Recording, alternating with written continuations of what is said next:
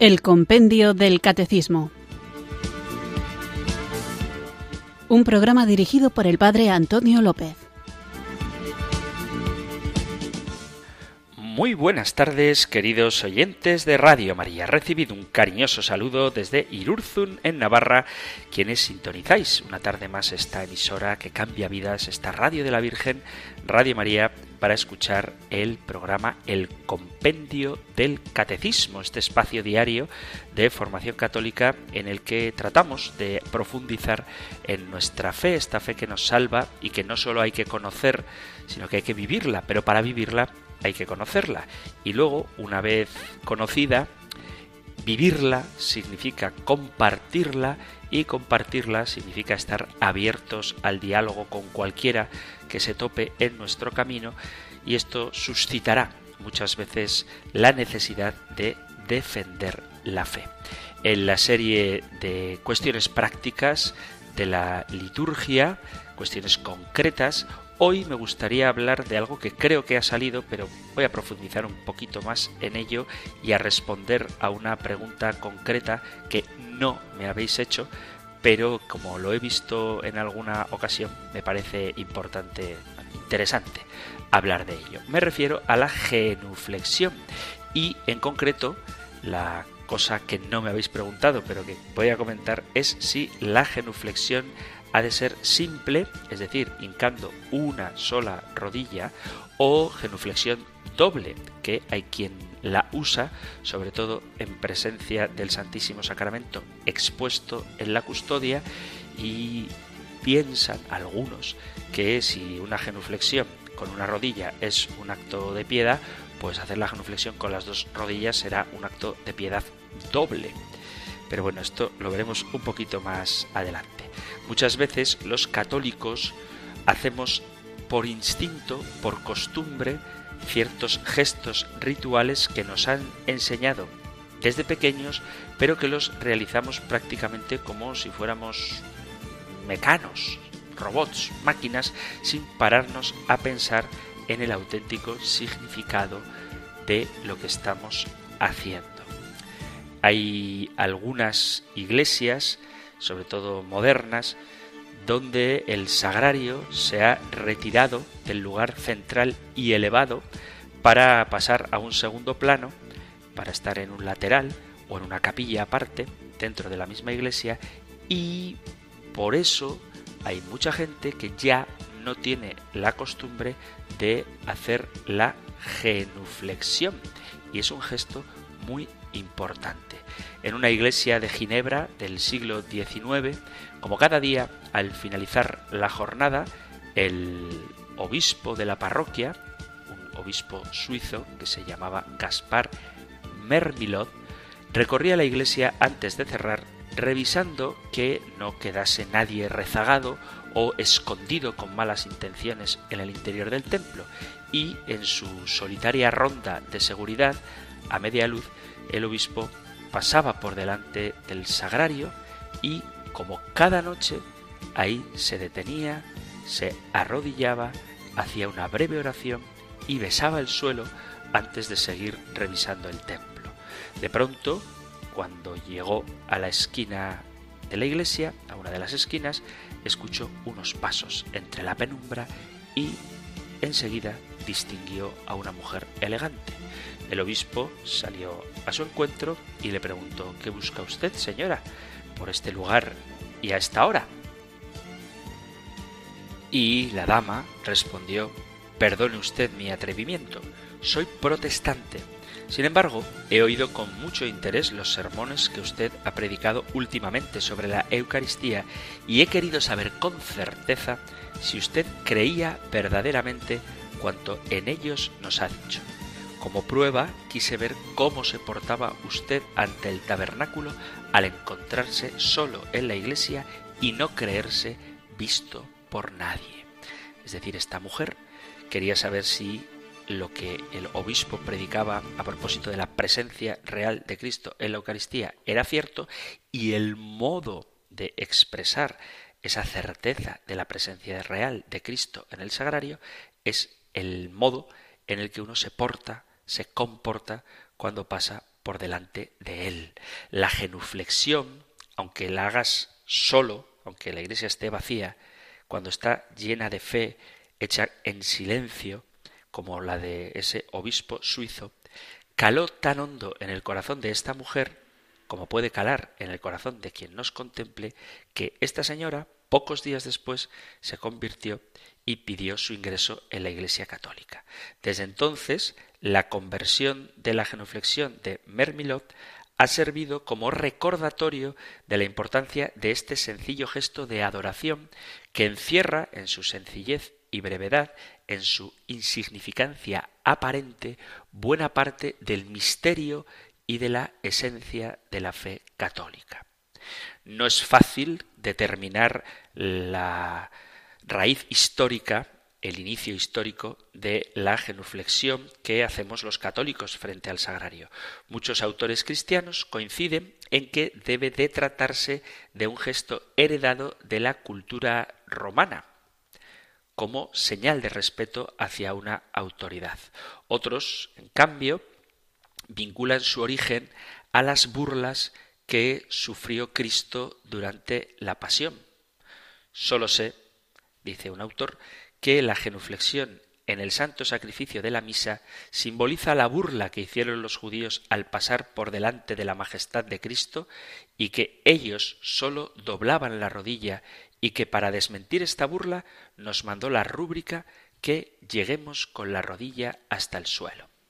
Sea cual sea su origen, lo que está muy claro es su significado y a partir del siglo XII la genuflexión se convirtió en el símbolo más popular entre los fieles católicos que desean mostrar su adoración y su reverencia ante el Santísimo Sacramento. El ceremonial de los obispos recuerda que la genuflexión se hace doblando la rodilla derecha hasta la tierra. Significa adoración y por eso se reserva para el Santísimo Sacramento, así como para la Santa Cruz, desde la solemne adoración de la acción litúrgica del Viernes Santo en la Pasión del Señor hasta el inicio de la vigilia pascual. Es decir, genuflexión solamente se hace ante el Santísimo, ante la Eucaristía, bien sea expuesta en la custodia, bien sea reservada en el sagrario. Y solamente el Viernes Santo, de Viernes Santo hasta la vigilia pascual, se hace la genuflexión a la cruz, a la imagen de la cruz. A pesar de que algunas iglesias con su arquitectura moderna de los últimos tiempos han contribuido a descentrar la atención del sagrario, dándole una ubicación más secundaria, la Iglesia recuerda con frecuencia que esté donde esté el Santísimo Sacramento, ese es el lugar más importante de la Iglesia. De ahí que, al menos hasta hace relativamente poco tiempo, el sagrario estaba ubicado en el lugar principal en la mayoría de las iglesias y frecuentemente alineado con el pasillo central para facilitar también que los fieles puedan dirigir hacia él su mirada, sus oraciones y también su genuflexión como símbolo de adoración. Y al estar el sagrario en el fondo de la iglesia, pero no detrás de la sede, sino en un lugar elevado, nuestros pasos, cuando entramos al templo, se dirigen hacia Él. Es fácil comprender que en cualquier iglesia o lugar sagrado lo más importante es el sagrario, porque allí está Dios. Así como las imágenes de los santos sólo representan al santo, a la advocación mariana o al pasaje de la vida del Señor al que estén dedicadas, el sagrario no representa a Jesucristo, sino que guarda la presencia real de Cristo.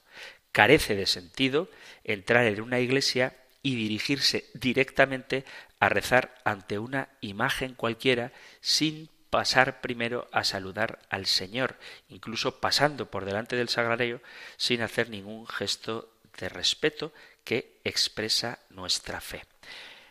Se ha perdido en muchos sitios la costumbre la genuflexión. Y esta pérdida del hábito de hacerla camina en paralelo a otra práctica liturgia que va en decadencia, que es todavía más importante si cabe, que es la de arrodillarse en la Santa Misa en el momento de la consagración. Cada vez son más los fieles que, gozando de una estupenda salud, permanecen de pie durante el momento central de la Eucaristía o por comodidad o por falta de conocimiento de lo que ahí está sucediendo o por vergüenza. Esto también ha pasado. Y todo esto termina acabando con la auténtica adoración a Dios. Si algún día, sobre todo los que seáis jóvenes y no tengáis dificultades físicas para arrodillaros y luego volver a poneros de pie, porque también puede ocurrir que uno pueda arrodillarse, pero luego le cueste levantarse. Bueno, pues si algún día estáis en una iglesia y en el momento de la consagración nadie se arrodilla, hacedlo, porque es un testimonio de fe en la presencia real de Cristo en la Eucaristía. Este tipo de malas costumbres que son muy contagiosas, a veces vienen propiciadas, como decía, por el propio diseño del templo, porque ocurre que en muchas iglesias se han eliminado los reclinatorios, tanto en los bancos como los comulgatorios, como el lugar de recibir la comunión, incluso también se han eliminado de los confesionarios. Son pequeños signos, son símbolos sencillos, pero que dicen mucho de nuestra fe. Por eso, la Oficina para las Celebraciones Litúrgicas del Sumo Pontífice publicó un documento hablando de los signos externos de devoción por parte de los fieles. Y una parte de este documento se dedicó a recordar la importancia y el significado de arrodillarse durante la celebración o al recibir la comunión. No está prohibido, no está mandado, pero tampoco está prohibido.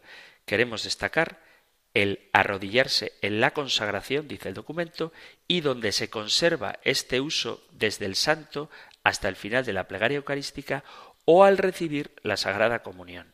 Son signos fuertes que manifiestan la conciencia de estar ante alguien particular.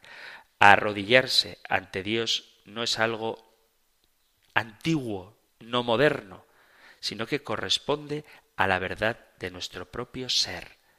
Por último, el Papa Benedicto XVI, consciente de la importancia de estos detalles, se mostró todavía más firme en su teología de la liturgia, pidiendo a los fieles y a las parroquias que hayan perdido estas costumbres que las recuperen cuanto antes. Dice Papa Benedicto XVI, quien aprende a creer aprende también a arrodillarse, y una fe o una liturgia que desconociese el arrodillarse estaría enferma en uno de sus puntos capitales. Donde este gesto se ha perdido, se debe aprender de nuevo para que nuestra oración permanezca en la comunión de los apóstoles y los mártires, en la comunión de todo el cosmos, en la unidad con Jesucristo mismo. Evidentemente, a quienes no pueden realizar la genuflexión por enfermedad o por su edad avanzada, no están obligados a hacerla, pero se les recomienda sustituir la genuflexión por una leve inclinación de cabeza. Durante la propia liturgia, durante la misa, el sacerdote que preside la Eucaristía hace también tres significativas genuflexiones. Después de la consagración del pan, después de la consagración del vino y justo antes de comulgar. Entonces, la genuflexión es importante. Ahora la pregunta que decía que no me habéis hecho. La genuflexión, ¿hay que hacerla sencilla o hay que hacerla doble? ante el Santísimo expuesto en la custodia, hay que hincar una rodilla o hay que hincar las dos rodillas. Para responder a esto, en vez de dar mi opinión, vamos al ritual del culto a la Eucaristía fuera de la misa. Ritual del culto a la Eucaristía fuera de la misa. Y dice en el número 97, al acabar la adoración, el sacerdote o diácono se acerca al altar, hace genuflexión sencilla y se arrodilla a continuación y se canta un himno u otro canto eucarístico. Mientras tanto, el ministro arrodillado inciensa al Santísimo Sacramento cuando la exposición tenga lugar con la custodia. Esto describe el momento previo a la bendición con el Santísimo.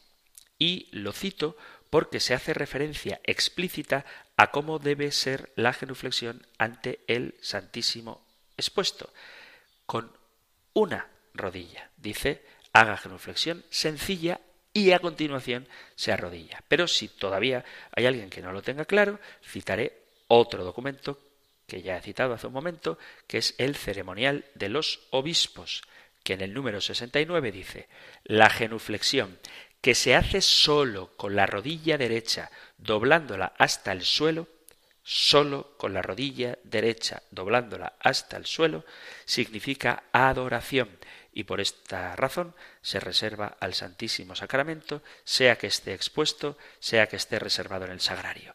También a la Santa Cruz, desde la solemne adoración dentro de la acción litúrgica del Viernes Santo en la Pasión del Señor hasta el principio de la vigilia pascual. Por lo tanto, actualmente la genuflexión doble no existe en el rito romano. Los textos litúrgicos lo dejan bien claro. Es que yo quiero hacer la genuflexión doble. Oye, pues hazla. No es ningún pecado hacerla. Pero el gesto litúrgico que nos pide la Iglesia como signo de adoración es la genuflexión sencilla y no eres más devoto por clavar las dos rodillas que por obedecer a la Iglesia.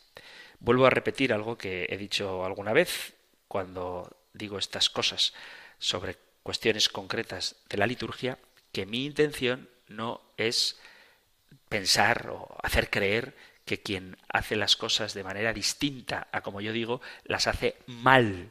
Mi intención es decir lo que los rituales, lo que las rúbricas nos mandan. ¿Que no quieres obedecer? Allá tú. ¿Que tú piensas que Dios está muy contento contigo porque eres más piadoso ya que haces la genuflexión doble. Yo no te juzgo, pero lo que la Iglesia nos enseña, lo que la Iglesia nos pide, en un ritual que podría cambiar, no es un dogma de fe, ni muchísimo menos, pero lo que pide es que se haga genuflexión y genuflexión sencilla. Vamos ahora a invocar en actitud sencilla de obediencia a la Iglesia, vamos a invocar, digo, al Espíritu Santo para que Él nos haga comprender y también obedecer las enseñanzas de nuestra Madre. En lo que es esencial, cuestiones de dogma, cuestiones de contenido de la fe, y también, ¿por qué no?, en lo que es accesorio, para que entre todos haya un afecto y una unidad que muestre a quienes nos contemplan cuánto nos amamos y cuánto nos fiamos de nuestra Madre la Iglesia a la que pertenecemos y que por eso le obedecemos. Invoquemos pues el don de Dios. Ven Espíritu, ven Espíritu, ven Espíritu.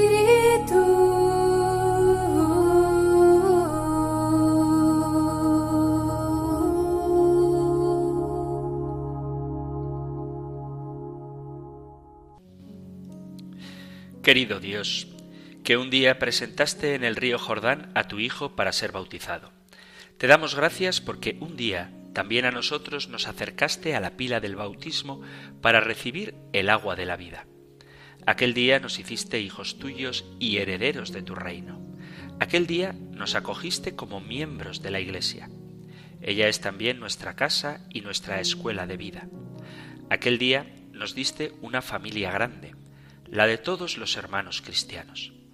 Aquel día nos enseñaste a pronunciar con más sentido palabras como Padre, hermano, vida, luz, gracia, amor, perdón. Aquel día borraste nuestros pecados y nos invitaste a ser buenos siempre. Aquel día tú también ganaste un nuevo hijo y a mí me diste permiso para llamarte Padre. Qué bonito es pronunciar este nombre, Padre. Aquel día nos regalaste el mejor de los regalos. La gracia de Jesucristo, tu Hijo amado y mi hermano mayor. Aquel día me encomendaste a la luz de tu Espíritu para que alumbre mi vida y no camine en tinieblas. Gracias, Padre. Gracias, Jesucristo. Gracias, Espíritu Santo, porque un día fui bautizado en vuestro nombre. Amén.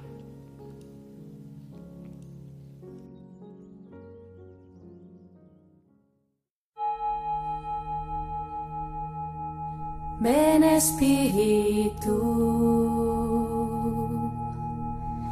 ven Espíritu,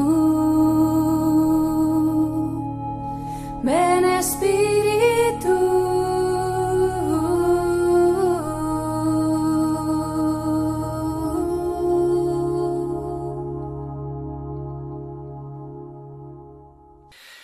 Hemos invocado al Espíritu Santo con una oración de acción de gracias por el bautismo y es que estamos hablando de él. Hemos comenzado hace pocos días la sección del compendio del catecismo dedicada a los siete sacramentos de la Iglesia y después de haber hablado en general de la iniciación cristiana, comenzábamos concretamente hablando del sacramento del bautismo y de los nombres con que se conoce el primer sacramento de la iniciación, en nombre de bautismo, que significa sumergir, y también otros nombres como el baño de regeneración y renovación en el Espíritu Santo, como iluminación, y el significado bíblico que estos nombres tienen.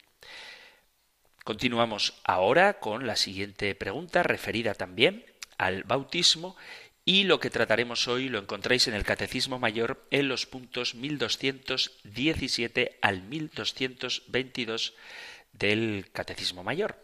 Nosotros escuchamos ahora la pregunta 253 del compendio del Catecismo. Número 253. ¿Cómo se prefigura el bautismo en la antigua alianza. En la antigua alianza se encuentran varias prefiguraciones del bautismo. El agua, fuente de vida y de muerte, el arca de Noé, que salva por medio del agua, el paso del mar rojo, que libera al pueblo de Israel de la esclavitud de Egipto, el paso del Jordán, que hace entrar a Israel en la tierra prometida, imagen de la vida eterna.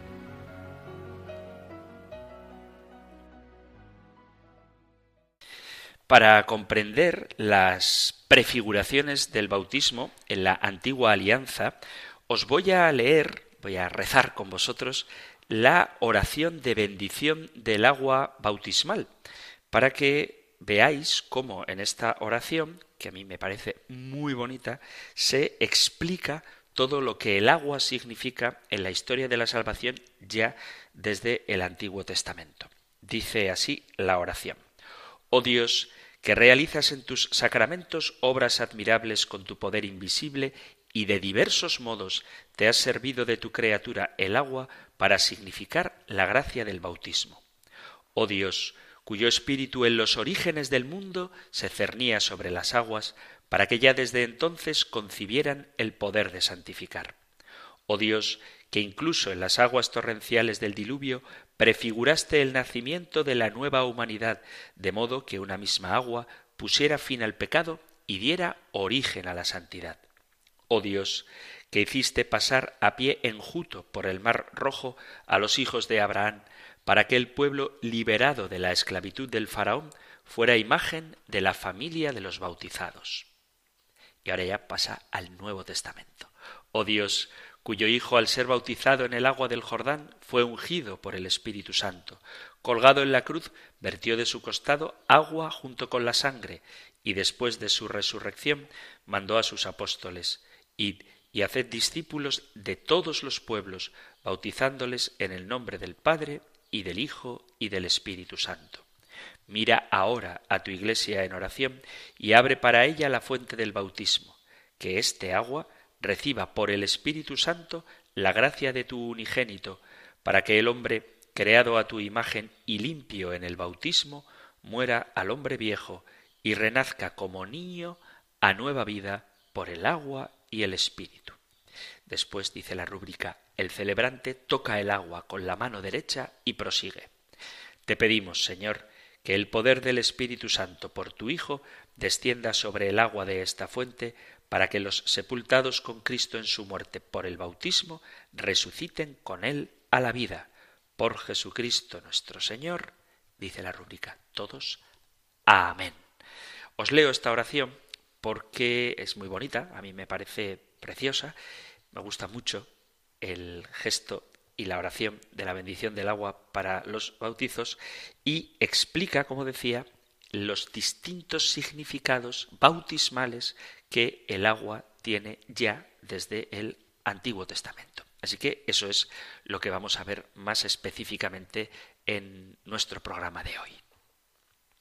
En la Sagrada Escritura vemos muchos pasajes donde se habla de la sed como busca la cierva corrientes de agua, así mi alma tiene sed de ti, dice el Salmo 41, y en el desierto el pueblo moría de sed.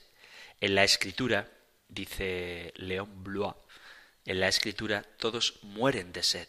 ¿Y qué es esta sed universal sino Dios mismo sediento de ti? Siempre he pensado, desde que lo aprendí, que morir con este versículo en los labios sería un hermoso no morir. Vamos a ver la importancia que tiene el agua, repito, ya en el Antiguo Testamento y estas prefiguraciones que vamos a ver hoy, lo veremos en el siguiente programa, son cumplidas por Cristo. Pero antes vamos a hacer una pequeña pausa musical para despertar esta sed de Dios que viene a saciar Jesucristo, que es quien nos da el agua de la vida, que quien bebe de ella ya nunca más volverá a tener sed.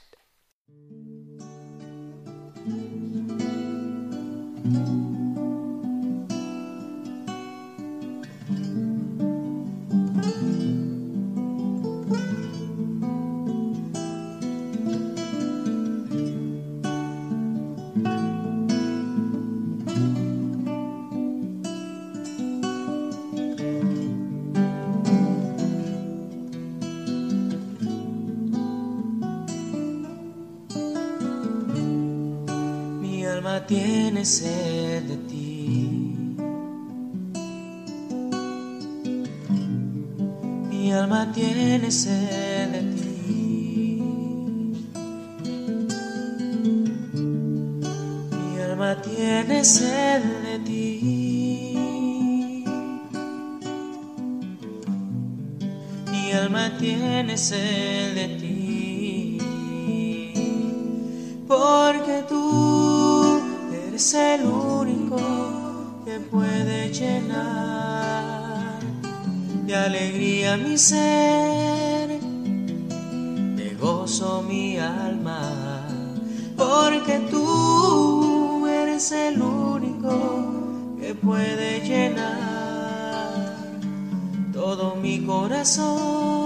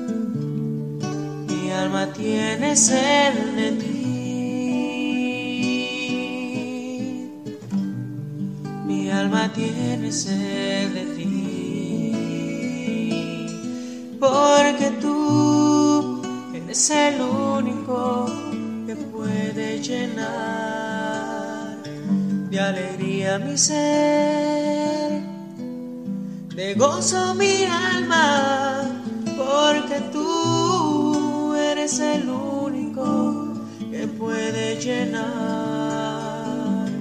todo mi corazón.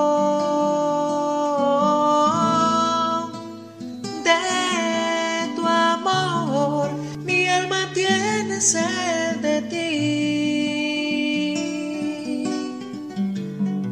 Mi alma tiene sed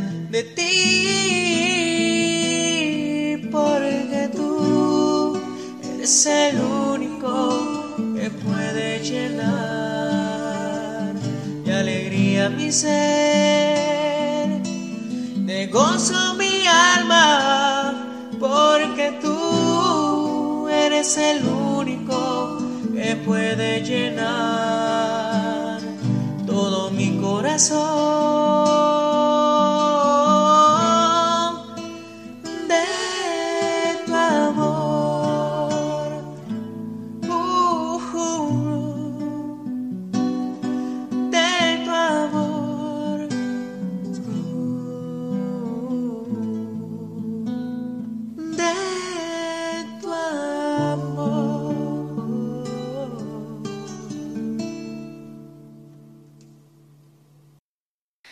Estás en Radio María escuchando el Compendio del Catecismo, nuestro espacio diario de formación católica, de lunes a viernes, de 4 a 5 de la tarde, una hora antes si nos sintonizas desde las Islas Canarias, y estamos tratando hoy la pregunta 253, ¿cómo se prefigura el bautismo en la antigua alianza?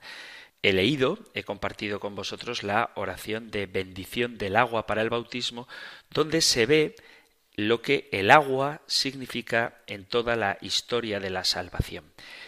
Podríamos decir que la Biblia entera se podría narrar como una historia del agua. El agua es uno de sus grandes símbolos, es su alfa y su omega. La Biblia se abre, se inicia con las aguas del Génesis y en el último capítulo del Apocalipsis con un río en la ciudad. A mí me divierte mucho preguntar a la gente cómo empieza la Biblia. Y mucha gente no sabe. Bueno, pues la Biblia empieza en el principio. Dice, en el principio creó Dios los cielos y la tierra. La tierra era caos y confusión y oscuridad por encima del abismo, y un viento de Dios aleteaba por encima de las aguas.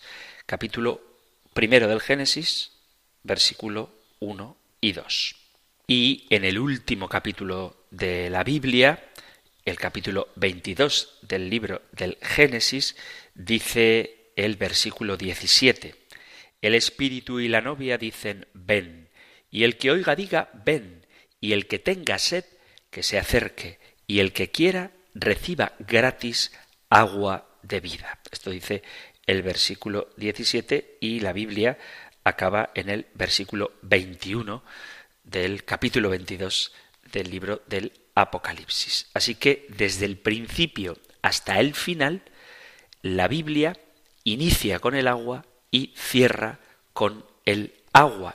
En ella, en la Biblia, están los ríos Pisón, Tigris, Éufrates, Nilo, Jordán, Yabok, junto con Noé, Abraham, Agar, Raquel, Moisés, Juan el Bautista, la Samaritana, los ríos, los pozos, las mujeres, el agua de la vida, porque el agua es la vida, siempre y en todas partes, sobre todo en estas regiones medio áridas, semi-áridas de Medio Oriente, el agua es la vida.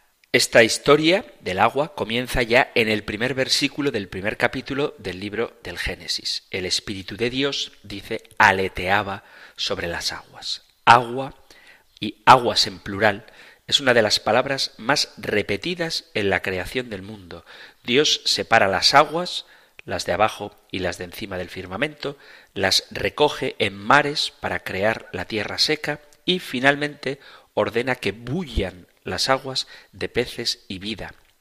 El agua, si os fijáis, no aparece como creada por Dios, es preexistente. Dios Elohim la encuentra ya en el mundo, la separa, la recoge, la llena, pero no la crea. Para el hombre antiguo, el agua es tan primordial y preexistente como el mismo Dios que para crear el resto de cosas no puede prescindir del agua. El agua es el elemento base de la vida, el primer ladrillo de la cadena de los seres vivos, el ambiente donde se desenvuelve la creación. Y hoy sabemos, desde el punto de vista científico, que probablemente fue en las aguas de los mares donde surgieron las primeras formas de vida. Además, el agua es la gran protagonista de la maravillosa historia de Noé y el diluvio que el Génesis toma probablemente del mito sumerio de Gilgamesh. En este caso, las aguas no son buenas, sino que se convierten en el instrumento de Dios que sirve para destruir a los seres humanos que se han pervertido. Pero a pesar de nuestra maldad, la vida continúa. Las aguas se retiran y la vida vuelve a empezar con la señal de la primera alianza entre Dios, Noé, los hombres y los animales salvados, que es el arco iris, otro elemento que tiene que ver con el agua. En el vado nocturno del torrente, el Yabok, tiene lugar la lucha entre Jacob y el ángel de Dios. Lo podéis leer en el capítulo 32 del Génesis, cuando Jacob resulta herido en el nervio ciático y es bendecido. Una lucha acuática donde Jacob se convierte en Israel, el nombre de un pueblo entero. El agua está también en el centro de la liberación de Egipto, el país del gran río, cuando las aguas del Mar Rojo se abren para permitir a Moisés y al pueblo hebreo salir de Egipto hacia la tierra prometida, hacia otro río, el Jordán, y en el paso del gran río de la esclavitud al pequeño río de la libertad, la sed y el milagro del agua son elementos y etapas esenciales. Masá y Meribá, las aguas amargas de Mara, el exilio, la otra gran experiencia tremenda del pueblo es contado con la imagen del agua junto a los ríos de Babilonia, el Tigris y el Éufrates, nos sentamos a llorar con nostalgia de Sión los monstruos tremendos y más temidos en el libro de Job, lo podéis leer en el capítulo 40 del libro de Job, Leviatán y Behemoth son monstruos marinos que habitan en las aguas profundas. Y podríamos continuar con el baño de Betsabé que condujo al rey David al pecado más vil de la Biblia, que podéis leer en el segundo libro de Samuel, en el capítulo 11, y fue mientras estaba bañando en el agua que David vio a esta mujer, a Betsabé. Además, en la Sagrada Escritura aparecen múltiples sequías que jalonan la historia de la salvación o los pozos a cuyo alrededor sitúa la Biblia muchos diálogos entre hombres y mujeres, el de Jacob y el de la Samaritana, que probablemente sean el mismo pozo, el Nuevo Testamento también está inmerso en el agua. Desde el bautismo de Juan, que abre el Evangelio de San Marcos, hasta el bautismo de Jesús, o hasta el mar de Tiberíades, donde se produce la llamada de los apóstoles, muchos de los cuales, por cierto, son pescadores, es decir, trabajadores del agua. El Evangelio de Juan sitúa el comienzo de la vida pública de Jesús con un milagro en el que el agua es transformada en vino. Tengo sed es una de las pocas palabras que Jesús pronuncia en el Gólgota y de su costado abierto sale sangre y agua. Los salmos están continuamente regados por el agua que calma la sed de los hombres y de la cierva. El canto de la cierva sedienta, precioso, es una metáfora de la búsqueda de Dios, uno de los himnos poéticos más bonitos que podemos encontrar en la Sagrada Escritura, como busca la cierva las corrientes de agua, así mi alma te busca a ti, Dios mío, mi alma tiene sed de Dios, del Dios vivo. ¿Cuándo podré ver el rostro de Dios? Las lágrimas son mi pan noche y día mientras me preguntan ¿dónde está tu Dios? Salmo 42. La metáfora de la cierva sedienta que tras un largo peregrinar llega a un arroyo seco y árido, es muy fuerte y rica, habitual en la literatura espiritual, inspiradora de los cánticos espirituales más sublimes como el cántico de San Juan de la Cruz, el cántico espiritual. Si alguien ha oído el bramido de un ciervo sediento o de un corzo o de un gamo, sabe que es un verso inquietante, un lamento lacerante que no se olvida. Este sonido impresionaría también al hombre del antiguo Medio Oriente que tenía más capacidad que nosotros, distraídos por la modernidad, de descifrar los lamentos de la creación.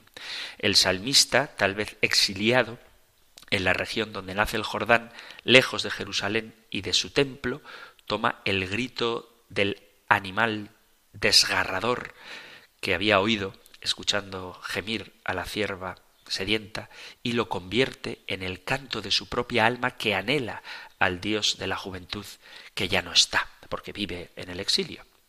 La Biblia está llena de palabras tomadas prestadas de la naturaleza y de los animales para intentar decir lo que las emociones humanas no pueden expresar. El fuego de una zarza, la nube apoyada en una montaña, el fuego sobre el monte Carmelo, la brisa suave, la lluvia y, por supuesto, el agua. Quizá la página más bonita, la más hermosa sobre el agua es la que encontramos en el profeta Ezequiel, en el capítulo 47. Me hizo volver a la entrada del templo. Del zaguán del templo manaba agua hacia levante. El agua iba bajando por el lado derecho del templo a mediodía del altar. Me sacó por la puerta septentrional y me llevó por fuera a la puerta del atrio que mira a levante. El agua iba corriendo por el lado derecho. El agua va creciendo en directo mientras Ezequiel la observa asombrado y un poco asustado. El que llevaba el cordel en la mano salió hacia levante, midió quinientos metros y me hizo cruzar las aguas, agua hasta los tobillos. Midió otros quinientos y me hizo cruzar las aguas, agua hasta las rodillas. Midió otros quinientos y me hizo cruzar agua hasta la cintura. Midió otros quinientos. Era un torrente que no se puede cruzar, pues había crecido las aguas y no se hacía pie.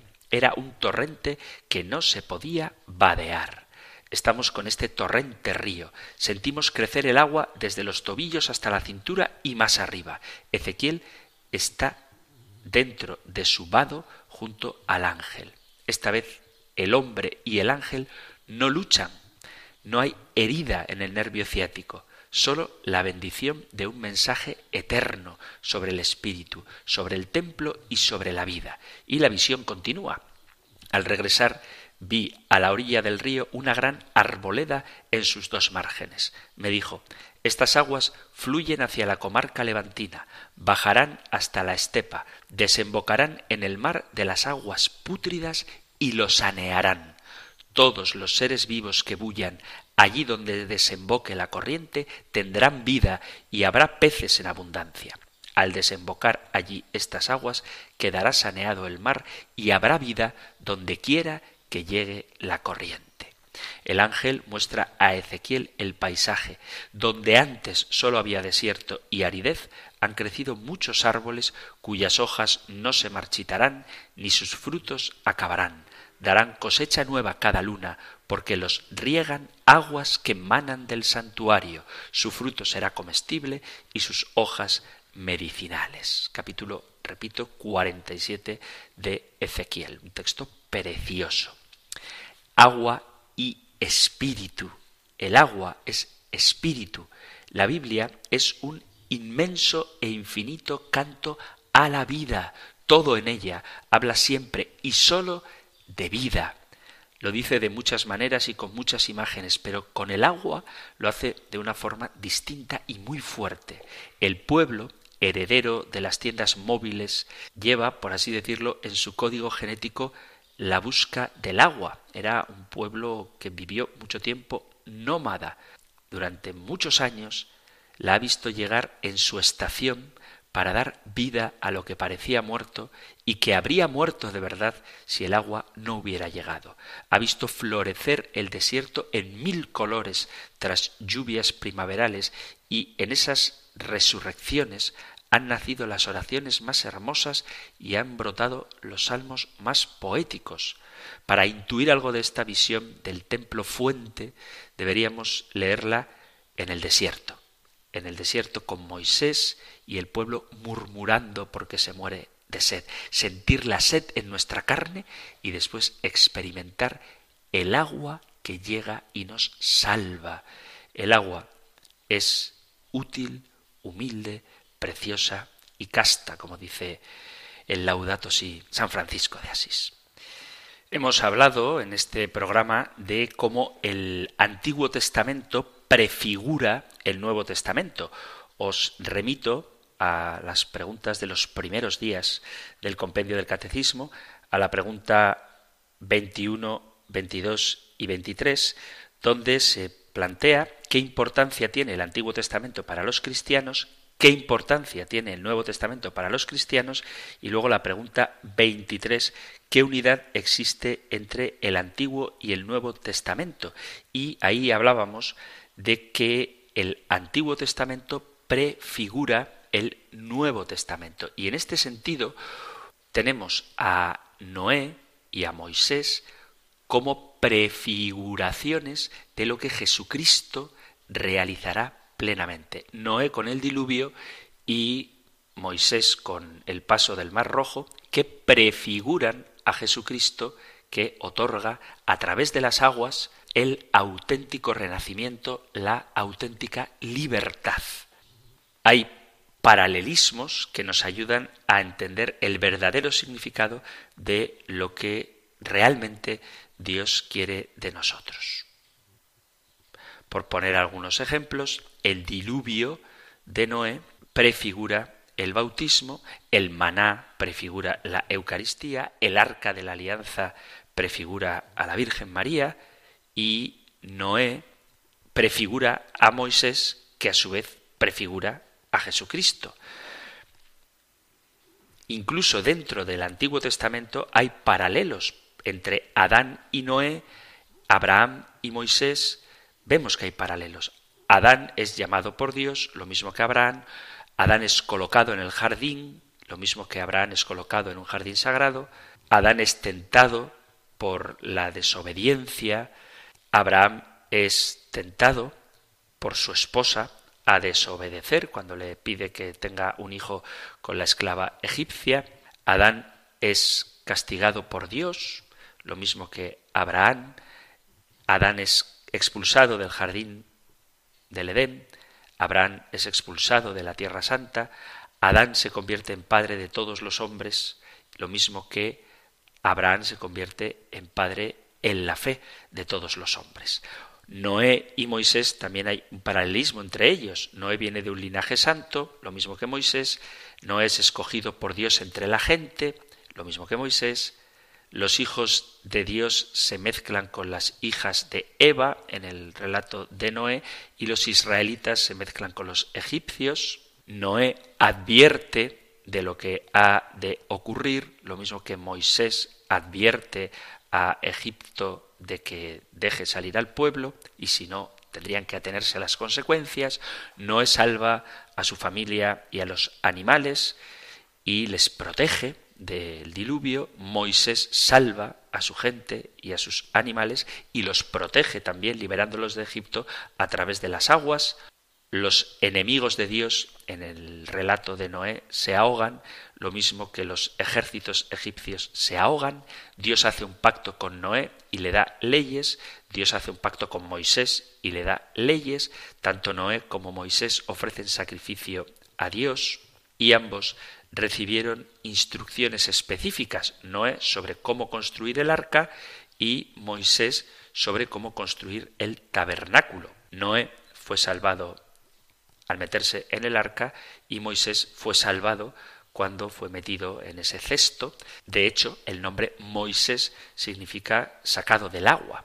Y Jesús mismo se compara con Noé, dice el Evangelio de San Lucas en el capítulo 17, versículo 26, como fue en los días de Noé, así será también los días del Hijo del Hombre. Comieron, bebieron, se casaron, se dieron en matrimonio, hasta el día en que Noé entró en el arca y vino el diluvio y los destruyó a todos. Entonces, hemos visto que hay paralelismo entre Noé y Moisés y vamos a ver cómo hay paralelismo entre Noé y Cristo, porque ambos vienen de un linaje santo, ambos predican el juicio de Dios, Noé salva a la familia y a los animales, Jesús ofrece el sacramento del bautismo para la salvación.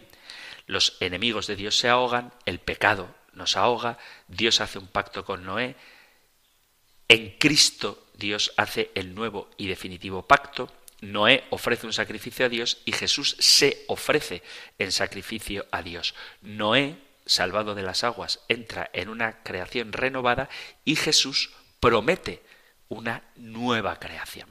Dice San Pedro en la primera carta, capítulo 3, versículo 18, porque también Cristo murió por los pecados una vez por todos, el justo por el injusto, para llevarnos a Dios, siendo muerto en la carne, pero vivo en el Espíritu, en el cual fue y predicó a los espíritus encarcelados, quienes antes no obedecían, cuando la paciencia de Dios esperaba en los días de Noé, durante la construcción del arca, en la cual unos pocos, es decir, ocho personas, fueron salvados a través del agua.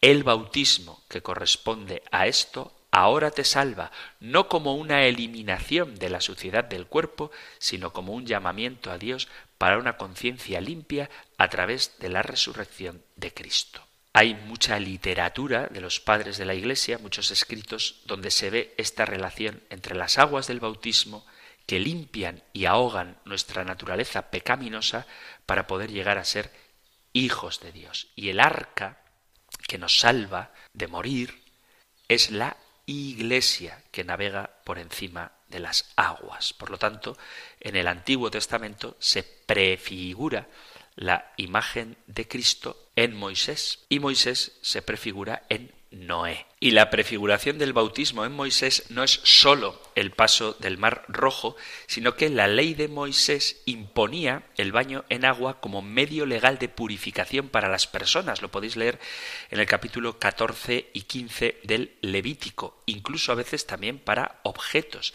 Y a estas disposiciones de Moisés añadieron los rabinos muchas otras muy minuciosas, como dice Jesús en el capítulo 7 del Evangelio de San Marcos. En el Antiguo Testamento hay muchos pasajes donde aparece el valor purificador del agua, como por ejemplo cuando el siervo de Abraham le lava los pies en el capítulo 24 del Génesis. Leo el versículo 32. El hombre entró en la casa y Labán desaparejó los camellos, les dio paja y forraje y al hombre y a sus acompañantes agua para lavarse los pies. Cuando al consagrar a los descendientes de Aarón como sacerdotes, se les manda ir a lavarse con agua. Éxodo capítulo 29, versículo 4 dice, Mandarás que Aarón y sus hijos se acerquen a la entrada de la tienda del encuentro donde los bañarás con agua. Y hay una mención expresa de lavarse con agua para eliminar la impureza del hombre y de la mujer en el capítulo 15 del Levítico. Y ordena a los levitas purificar aspergiendo con agua expiatoria.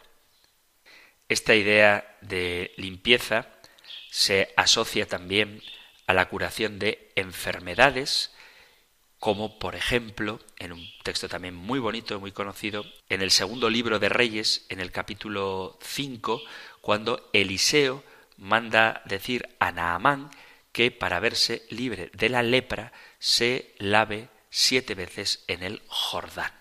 Vemos, por tanto, cómo el Antiguo Testamento ya prefigura el bautismo en muchos pasajes. Los más significativos son los que menciona el compendio del Catecismo, el agua como fuente de vida, el arca de Noé y el paso del mar rojo, aunque hay otros muchos textos de la Sagrada Escritura en el Antiguo Testamento donde se habla de el agua y su fuerza purificadora. A todo esto le dará pleno cumplimiento nuestro Señor Jesucristo cuando instituya el bautismo. Pero de eso, queridos amigos, queridos oyentes, hablaremos en un próximo programa. Continuaremos hablando del bautismo porque hay muchas preguntas a propósito de este sacramento en el compendio del catecismo y a todas ellas dedicaremos el debido programa. Terminamos ahora y antes de daros la bendición, os recuerdo que si queréis compartir cualquier tema que queráis hablar, alguna pregunta que queráis formular, algo que brevemente queráis debatir o un testimonio que dar, cualquier cosa que queráis que se emita en este programa, podéis enviarla a vuestro correo electrónico compendio arroba radiomaria.es, compendio arroba radiomaria.es o al número de teléfono para WhatsApp. Podéis enviar un texto escrito o un audio al 668-594-383. 668-594-383. El Señor te bendiga y te guarde el Señor ilumine su rostro sobre ti y te conceda su favor, el Señor te muestre su rostro y te conceda la paz. Muchísimas gracias por estar ahí, gracias por escuchar el compendio del catecismo y si queréis volveremos a encontrarnos en un próximo programa. Un fuerte abrazo.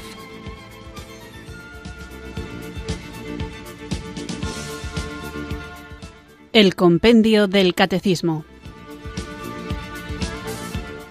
un programa dirigido por el padre Antonio López.